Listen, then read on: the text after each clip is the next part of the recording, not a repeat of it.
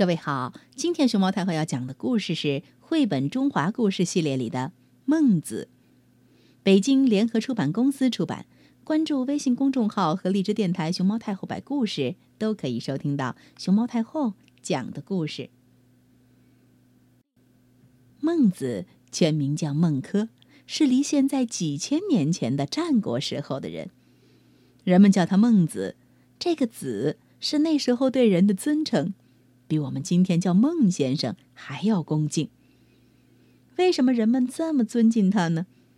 因为他是著名的思想家、教育家，很了不起。人们把孔子称作圣人，孟子称作亚圣。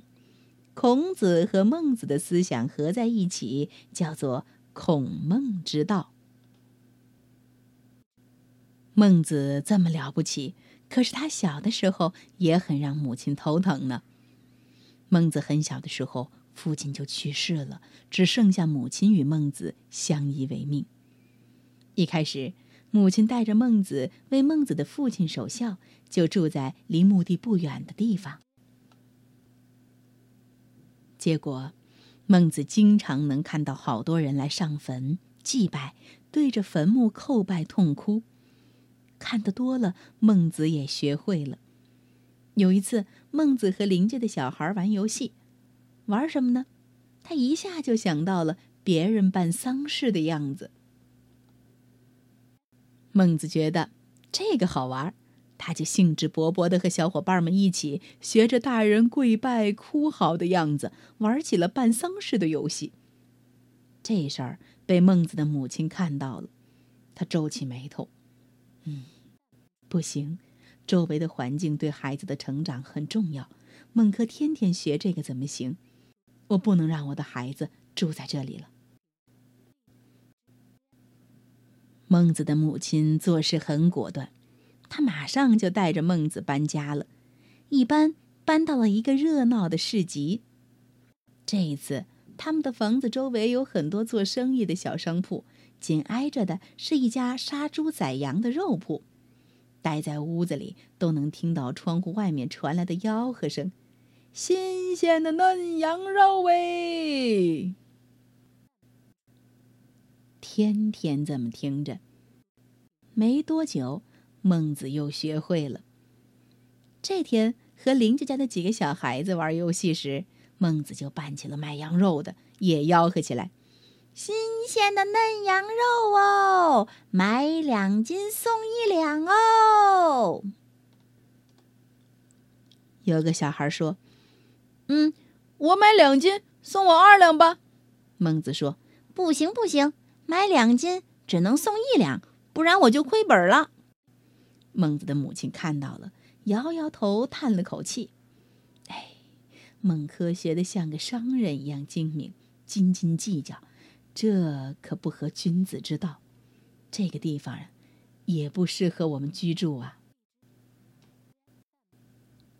于是，母亲又带着孟子搬家了。这一次，他们搬到了学堂旁边。学堂里来往的全都是有学问的人，言谈举止都很讲究礼节。孟子对旁边的学堂很好奇，经常偷偷跑去看。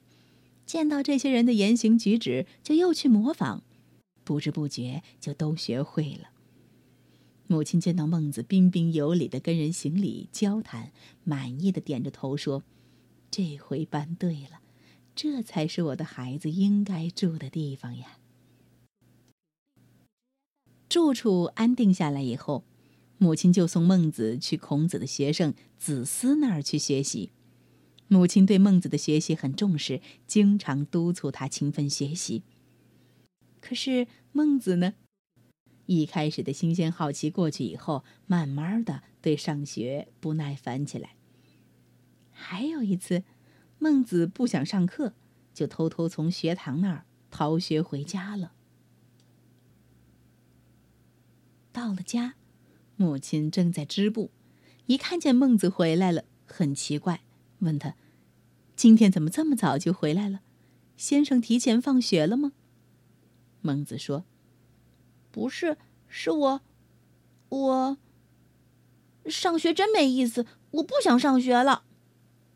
母亲一听，非常生气，她二话没说，拿起一把剪刀，咔嚓一下就把织布机上的布割断了。孟子一看母亲发这么大的火，吓了一跳，赶紧跪下来劝解：“母亲，您生气就骂我吧，不要剪断布匹，这是您织了好几天，没日没夜织出来的。”孟子的母亲说：“没错，织成一匹布不容易。现在我剪断它，你也觉得可惜。那你知不知道，你现在要放弃读书，更让我痛心呢？”我织布时，要一线一线的连成一寸，再连成一尺，再连成一丈，一匹，整匹布织完以后，才可以拿来做衣服，才是有用的东西。你读书也是这样，必须靠日积月累、不分昼夜的勤学，才可以学到真正的知识。你如果现在半途而废，就像这段被割断的布匹一样。之前的努力都会成空。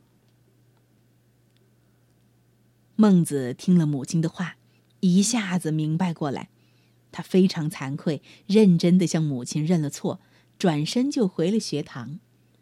从那以后，孟子专心读书，发奋用功，终于成为了著名的学问家。他的思想和言行也被一代又一代的人们所传颂。孟子是我国战国时期伟大的思想家、教育家，儒家学派的代表人物。孟子继承并发展了孔子的思想，他主张仁政，提出民贵君轻的民本思想，但没有国君愿意实行他的学说。最后，他退居讲学，作《孟子》七篇。孟子的名言语录，我们也一起来分享几条。鱼。我所欲也，熊掌亦我所欲也，二者不可得兼。舍鱼而取熊掌者也。生亦我所欲也，义亦我所欲也，二者不可得兼。舍生而取义者也。这句话的意思是：鱼是我想要的东西。熊掌也是我想要的东西，如果这两样东西不能够同时得到，我就舍弃鱼而选取熊掌。生命也是我想要的东西，义也是我想要的东西，如果这两样东西不能够同时得到，我就舍弃生命而选择义。老吾老以及人之老，幼吾幼以及人之幼。这句话的意思是孝敬我的长辈，从而推广到孝敬别人的长辈；爱护自己的晚辈，从而推广到爱护别人的晚辈。